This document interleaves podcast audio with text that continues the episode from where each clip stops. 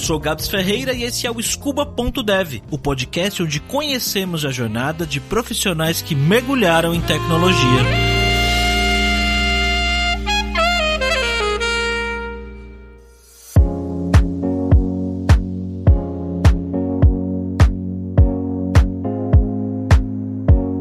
Gi, antes de mais nada, de onde você é e quantos anos você tem? Eu sou do interior do Rio Grande do Sul, lá bem do interior mesmo, Cachoeira do Sul, e eu tenho 26 anos. Cachoeira do Sul? Cachoeira do Sul, natural de lá. É perto da capital ou é bem interior mesmo? É umas quatro horas da capital, mas é uma cidade hum, campesina, né? Ela vive de agricultura, então ela acaba por ser uma cidade com um centro urbano muitíssimo pequeno e o foco é o interior mesmo casas muito distantes. e o que que fez você não querer seguir a carreira de agricultora e, e, e se embrenhar em tecnologia? Isso é um ótimo, uma ótima pergunta que ninguém nunca me fez, né? Porque a maior parte dos cursos de lá são voltadas para agricultura, agroecologia, agronomia, mas eu nunca, apesar de gostar muito de plantinhas, nunca curti a exploração do meio ambiente e essas pautas relacionadas à produção em larga escala de carne. Sempre tive uma proximidade ali ali com um pequeno agricultor, com essas pautas de produção orgânica e produção familiar, mas sempre foi uma pauta hobby, tipo, me envolvo porque tenho curiosidade. Biologia foi uma opção durante meu vestibular, mas houve aí uma volta no percurso que eu acabei caindo na tecnologia. E como que foi essa volta? Eu sempre fui muito boa em tudo na escola. Parece um pouco, olha, você acha? Não, mas eu sempre mandei bem, sempre curti todas as disciplinas da escola. Então, no terceiro ano, quando eu fui visitar a feira de profissões, né, porque era vésperas de prestar vestibular, todas as bancas que eu passava de cursos, eu disse, não, é isso aqui, é isso aqui. E aí eu fui indo assim em todas e na hora de escolher um curso pro vestibular, eu não conseguia escolher. Então, quando a gente olha lá pros cursos que eu fiz vestibular, então eu passei por biologia, pensei até em zootecnia, pensei em engenharias, todas as engenharias eu fiquei apaixonada, física, astrofísica, enfim, matemática, letras, sociologia, tecnologia, todos os cursos eram uma possibilidade. E eu parei, pensei, tecnologia não era uma possibilidade, porque eu não tinha proximidade com tecnologia. Trabalhava com manutenção em hardware, mas tecnologia não era uma possibilidade porque afinal eu já trabalhava com hardware e achava que avançar com hardware não era algo interessante. Ah, você já trabalhava com hardware? Eu sempre trabalhei com tecnologia. Eu fazia manutenção de computadores. Como eu entendia um pouquinho de computador, o que, que a gente faz quando a gente é adolescente? Faz bico, né? Sim, arruma impressora impressora da galera? Arrumava impressora, formatava computador, passava borracha nas memórias aí pra voltar a funcionar. Fazia de tudo. Ajudava a galera a instalar modem de internet, arrumava tudo. Aí esses eram meus bicos. Só que eu olhava, não, tecnologia deve ser isso. Eu não tô nem um pouco afim de fazer isso com a minha vida. Só que, em algum momento, eu passei pela banquinha de sistemas de informação. Mesmo estando assim, ó, não quero tecnologia. Passei porque alguém queria ver no grupo. E eu olhei, ah, tecnologia pode transversal com todas as áreas que eu quero. E aí eu já troquei ideia com um professor que era mestre em biotecnologia, que era biologia com tecnologia. Aí eu troquei ideia com uma professora que era da inteligência artificial, que era antropologia e tecnologia. E eu pensei, ah, eu quero tecnologia porque eu posso transversalizar com todas as áreas que eu curto, posso desenvolver aplicativos com o que eu quiser estudar. E aí, assim, eu caio dentro da tecnologia. Legal. E aí você foi fazer faculdade. Esse foi o caminho. Você fez o caminho normal, vamos dizer assim, né? Eu fiz o caminho passo a passo. Eu fiz técnico em manutenção, suporte de redes. Aí eu ah, trabalhei um bom tempo no início ali da Eu sempre trabalhei, né? Então eu trabalhava com manutenção e suporte. Aí eu fiz esse técnico, eu aprendi manutenção de redes. E aí eu consegui o meu estágio ali em redes. E eu fiquei hum, sempre nesse mundo do hardware, redes, que era o mais lógico possível que eu tinha alcançado e aí depois ingressei na faculdade. Aí foi o caminho step step, assim, por cursos. E a faculdade? Essa pergunta eu acabo sempre fazendo pra galera. Qual foi o curso que você fez de graduação? Sistemas de informação. E quando você entrou na faculdade e começou a pegar aquelas matérias do início ali de algoritmos e estrutura de dados e... Eu não sei se sistemas de informação tem estrutura de dados. Tem? Eu não lembro. Tem, tem, tem. A gente só elimina o cálculo, que é da engenharia de computação, e te, incorpora bastante disciplinas da administração. Isso que compõe sistemas de informação de uma maneira geral. E tem uma curiosidade que eu fui bolsista em universidade particular. No meu ano, uh, ninguém entrou. Como assim? Foi uma baixíssima procura, porque tecnologia ainda não era algo tão em pauta, ainda mais no interior. Como eu não tinha dinheiro para ir para uma cidade com federal, não ia poder cursar uma federal porque também é de dia os cursos, eu acabei ficando na minha cidade e tentando bolsa na privada, que era noturno o curso. Só que pouquíssimas pessoas entraram, eu acho que foram duas ou três pessoas e eu como bolsista. Só que eu acho que essas pessoas eu já eu não consigo me lembrar delas. E eu lembro que não eram pessoas suficientes para abrir turmas. Aí eu fiz a faculdade do avesso. Eu fui cursando as disciplinas com os meus veteranos. Então, foi uma bagunça assim. Eu comecei já pegando algoritmos mais avançados para depois fazer para trás e foi uma mistura assim, foi bem louco. e como que você lidou com isso? Foi tranquilo? Eu acho que eu sou boa em lógica e eu me apaixonei por programação já no início assim. Eu lembro que a professora abordou e eu já saí codando ali naquelas telinhas pretas de Portugal e adorei. E aí eu estudava em casa e fiquei super empolgada. Eu tive mais dificuldade com as coisas que eu já dominava, que era hardware e redes, por ser um conteúdo mais aprofundado e eu trabalhar só com a prática, do que com os algoritmos e inteligência artificial, por exemplo. Eu acho que IA eu fiz no segundo semestre, foi muito legal. Mas é que assim, tudo que eu gosto muito, eu me jogo de cabeça, assim, e tento dar o meu melhor, então eu acho que por isso que eu desenrolei bem algoritmos. Eu não ia ter conseguido, de verdade. eu ia ter me ferrado. É que eu gostei muito, eu gostei muito. Eu gosto muito de coisas exatas. Então, eu pego rápido coisas exatas. Que legal, mas pelo que você falou, você gostava de humanas também? Você poderia ter. Gosto, você gosta gosto de tudo? de humanas pra caramba. Eu gosto de tudo, mas eu gosto mais de exatas, eu tenho mais facilidade. Humanas, eu gosto de sair da minha zona de conforto pra ficar refletindo, levantando teorias sobre o funcionamento das coisas e tal. É uma coisa mais abstrata que eu acho que é importante a gente desenvolver também. Não, com certeza, com certeza. E Júlia, você então entrou na faculdade desse jeito meio desordenado, vamos dizer assim. Mesmo assim se deu bem? Sim, sim. Eu não tinha opção de não me dar bem porque eu era bolsista, né? Tinha que manter as, as notas. Hum, você conseguiu manter a bolsa até o fim? Mantive, formei ah, com a bolsa. Que beleza. Nunca reprovei. E aí, durante a faculdade, você chegou a estagiar em alguma empresa? Eu estagiei desde o segundo semestre já. Eu consegui estágio em hardware, né? Tinham muitas possibilidades de estágio na minha cidade, mas eu consegui entrar só pelas que eram provas de conhecimento. Porque na época que eu tava na graduação, eu tinha uma aparência mais diferentona, assim, e não era ainda bem aceito no mercado de trabalho. Descreva a diferentona. Ai, não era tão diferentão, mas pra minha cidade naquela época era, mas eu tinha cabelos coloridos e absolutamente tudo furado no rosto com piercing. Eu já tinha uma aparência assustadora para as pessoas que já ficavam tipo, meu Deus, ela é muito. Engraçado, né? Mesmo sendo boa no que você fazia, né? Sim. As pessoas têm o um preconceito, é bizarro isso. Tanto que aí, quando abriu essas coisas de concurso que já não era mais por foto, por entrevista, eu entrei já de primeira nos estágios que eu me candidatei, assim, que eu fiz os concursinhos para entrar. Aí ninguém me segura, né? Aí eu entro, vou só passando neles e pegando os melhores. Aí eu consegui me manter estagiando, mas estágio em programação consegui mesmo só no final da faculdade. Até então eu trabalhei hardware, aí eu montava redes, trabalhei estagiária no SUS, montava as redes do hospital público da época. Aprendi muito sobre configuração de redes, mas hoje não utilizo, né? mas foi muito legal. Montava as coisas, conectava tudo, era muito divertido. É o tipo de conhecimento que é bom ter, né? Eu acho, acho um conhecimento legal para quem é dev. É, eu nunca utilizei hoje na carreira de dev, assim, mas. Porque eu nunca toquei na infra. Mas é um conhecimento legal, assim. E arrumar coisas, eu arrumava tudo, né? Como que foi a sua primeira experiência com software mesmo, programando? Então, eu não posso dizer que eu consegui essa vaga como nível estagiário, porque o que, que eu fazia? Eu queria ser programadora e eu já gostava muito de programação, então eu já tinha um portfólio bem forte enquanto eu estava sendo estagiária. Eu já fazia os meus mini RP. Em sistemas de informação a gente fala muito sobre RP, RP. Vou fazer isso aí. Eu tinha um brechazinho na época, aí eu fiz controle de estoque, controle de caixa e fui brincando com front, com back, então meu portfóliozinho ele era bem forte forte com C Sharp já, porque eu conseguia explorar todos esses recursos e fazia muito curso gratuito na internet. Aí, quando eu fui me candidatar pro primeiro estágio, rolou esse meio diferente, né?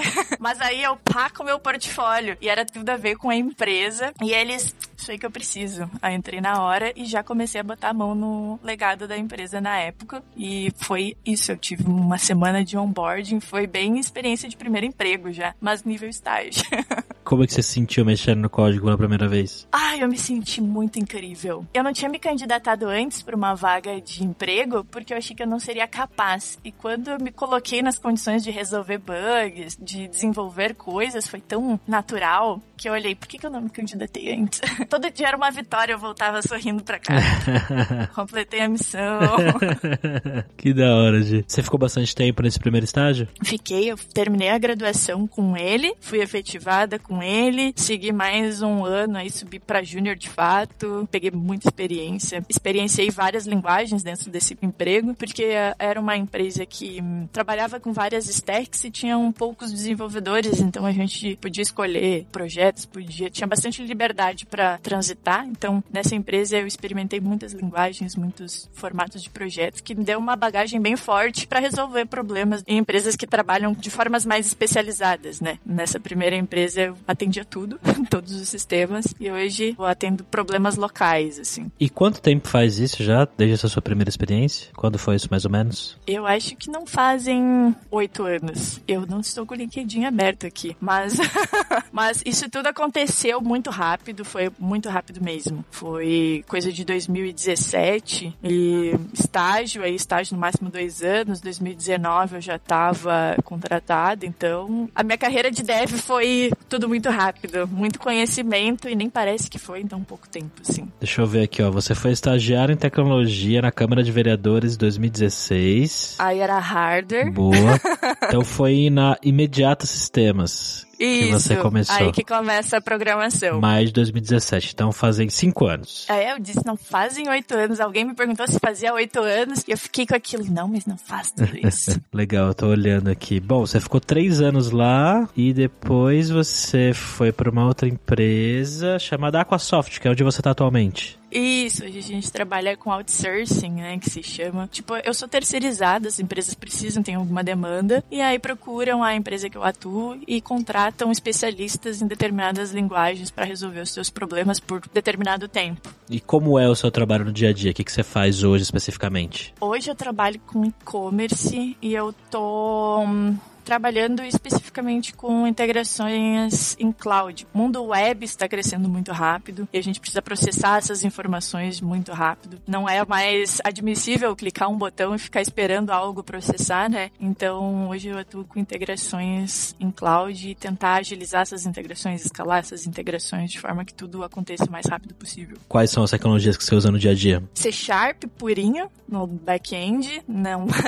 é o Netcore, mas eu nem chego utilizar muito um, um nível muito alto de abstração, não precisa utilizar é C Sharp básico para resolver problemas básicos e quebrar isso tudo em microserviços e subir para cloud para executar isso em cloud. Aí a gente utiliza a cloud da AWS hoje. Eu usei bastante C Sharp na minha carreira como desenvolvedor e eu gostava bastante. Você curte também? Eu amo C Sharp e eu acho que eu não consigo sair dessa linguagem, porque às vezes eu visito outras linguagens que são menos tipadas e admito que eu fico muito perdida e começo a fazer bagunça. E como eu já tô acostumada com a arquitetura de C Sharp, forma de escrever, enfim, eu gosto muito de C Sharp e hoje eu não me vejo em outra stack, apesar de aceitar que preciso ser flexível. eu acho que essa questão da tipagem, no início, é um pouco mais difícil para iniciantes, eu acho, né? Não mais difícil, mas tem várias regrinhas, né? Tem muitas keywords, tem várias maneiras de você escrever o código ali que acaba sendo muito estrito para quem tá começando e te dá menos liberdade, entre aspas, né? Linguagens como Crypt, que hoje em dia é extremamente popular, tem uma barreira menor de aprendizado, justamente por não ter compilador, por rodar no navegador e por também ter essa flexibilidade maior. Mas eu acho que depois que você acostuma, que nem está falando, né? Eu também acho muito estranho. Eu, por exemplo, sou cria de C Sharp e Java e quando eu fui aprender JavaScript eu ficava, ah, mas hum, sei lá. Né? Sei lá, é, é o sentimento. É, sei lá, não parece certo isso que eu tô fazendo.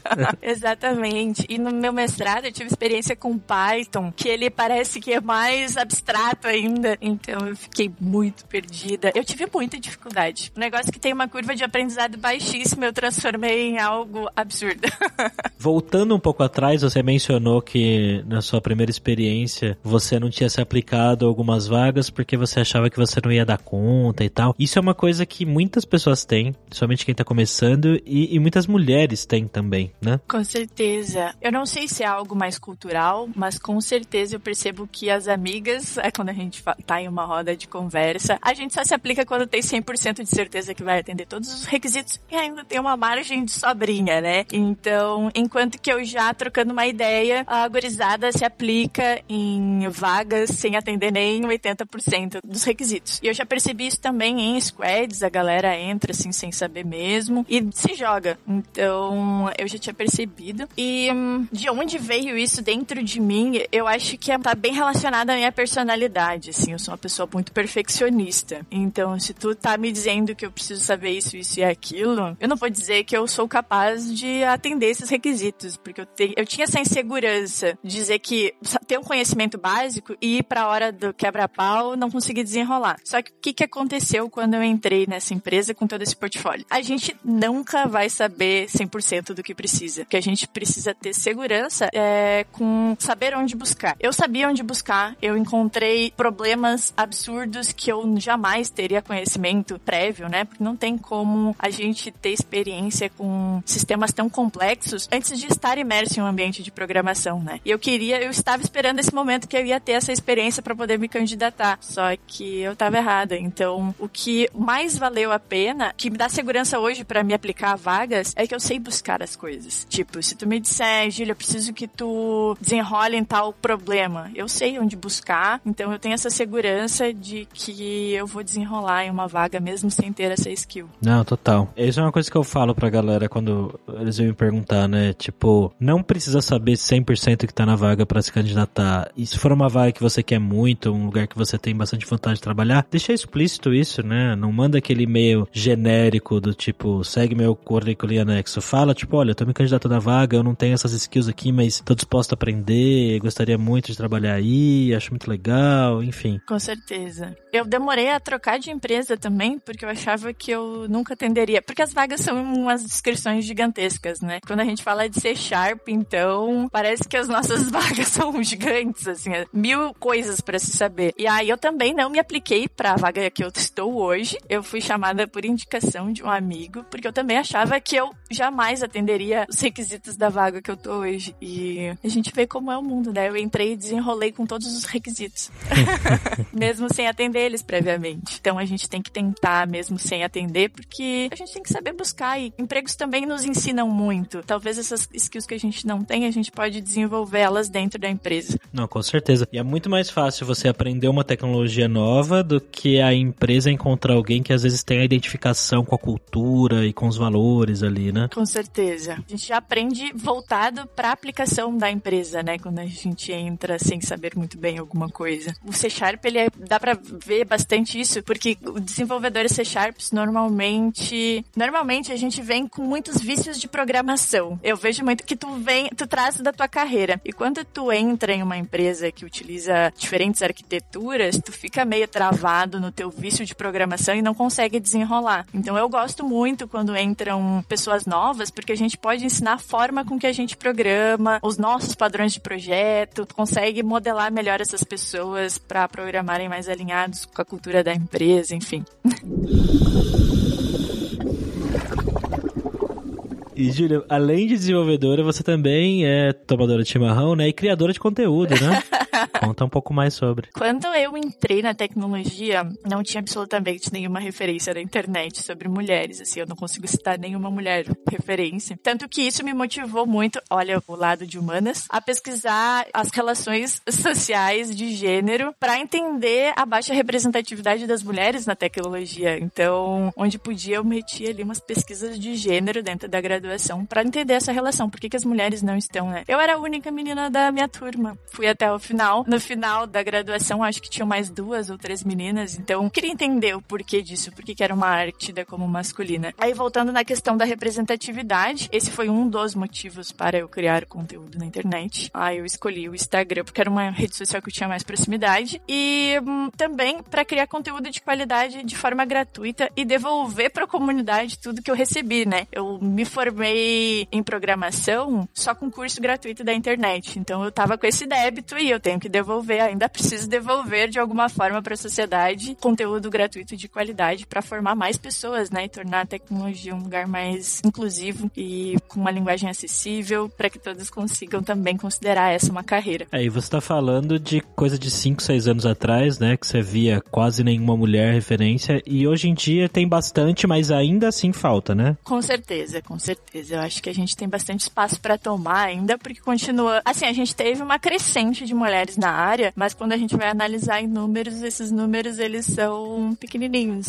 ainda somos o que 15% das mulheres na área. Temos que crescer mais ainda. Não, tem muito espaço, com certeza. Você, mulher que tá assistindo a gente aqui, que tem vontade de ter um canal no YouTube, um perfil no Instagram, um blog ou qualquer que seja, algum tipo de criação de conteúdo, tem muito, muito espaço. Não só mulher, que pra todo mundo, mas pra mulher especificamente tem muito espaço. Muito espaço mesmo. E vai ser muito importante, com certeza. Vai impactar muitas pessoas, assim, porque toda vez que eu vejo uma mulher criando um conteúdo, eu fico, ai, que incrível! E com certeza outras meninas que estão chegando agora, elas vão se identificar, então é muito importante. E Gi, além de criar conteúdo, se jogar nas vagas, mesmo sem ter 100% dos requisitos ali que estão descritos, que conselhos mais você daria pra galera que tá vendo a gente agora e quer entrar em tecnologia? Ah, eu acho que tecnologia é para todo mundo, já começo falando nisso, assim. Porque às vezes as pessoas pensam, tecnologia não é para mim, não nasci para isso, é muito difícil. Existem N áreas na tecnologia, então com certeza se você quer vir para tecnologia, existe um espacinho para ti. Quando a gente fala em inovação, a gente precisa diretamente falar sobre diversidade, porque não existe inovação sem diversidade. Então a gente precisa de visões de mundo diferentes. Então às vezes você pensa que é muito velho para entrar na tecnologia. A gente precisa da tua visão de mundo, porque hoje quem cria os algoritmos, quem cria a tecnologia, não é alguém que compartilha da tua visão de mundo, então tu pode agregar muito para a inovação nesse sentido. E da mesma forma para todas as minorias, para todos os recortes da sociedade, eu gosto de dizer, todos os recortes têm espaço, todos os recortes podem adicionar muito, podem contribuir muito com a tecnologia. Então o que eu digo, o que eu deixo de recado é, por favor, venha para a tecnologia, com certeza ela vai te acolher e a gente precisa da sua experiência.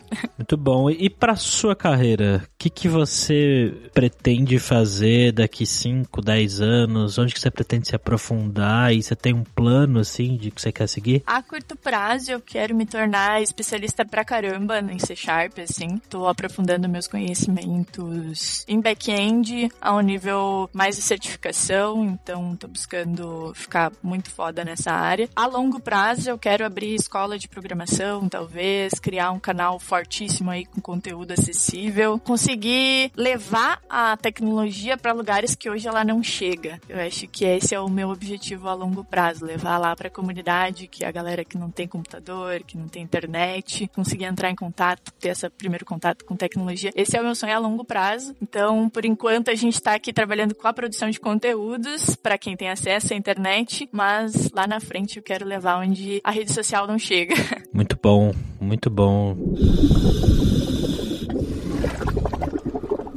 Gi, muito obrigado pelo seu tempo aqui. Agora faz um jabá dos seus canais, conta um pouco o que, que você cria lá no Space Coding. O que mais você quiser falar sobre suas redes e seu conteúdo? Lá no Space Coding eu compartilho conteúdo sobre programação. Agora, nesse momento, mais para iniciantes, porque o Instagram ainda não é um espaço para compartilhar nível profundo de código. Tô começando um canal na Twitch para fazer uns live codings e aprofundar um pouco mais programação. Mas, por enquanto, lá no Instagram a gente tá fazendo vários conteúdos sobre várias stacks, estou trazendo várias minas para falar sobre tecnologia. Então tem conteúdos diários com dicas sobre diferentes possibilidades de carreiras além da programação e é só me seguir lá. Muito bom, o link do Instagram da Gita aqui na descrição desse vídeo. Siga ela lá. Em breve ela vai ter vários outros canais diferentes aí, né, Gi?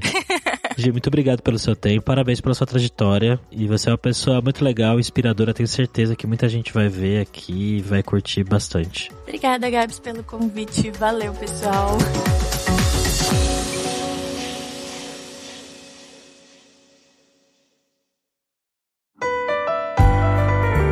E esse foi mais um episódio do podcast Scuba.dev, uma produção Alura. Mergulhe em tecnologia e venha ser um dev em tempo. Este podcast foi editado por Radiofobia, podcast e multimídia.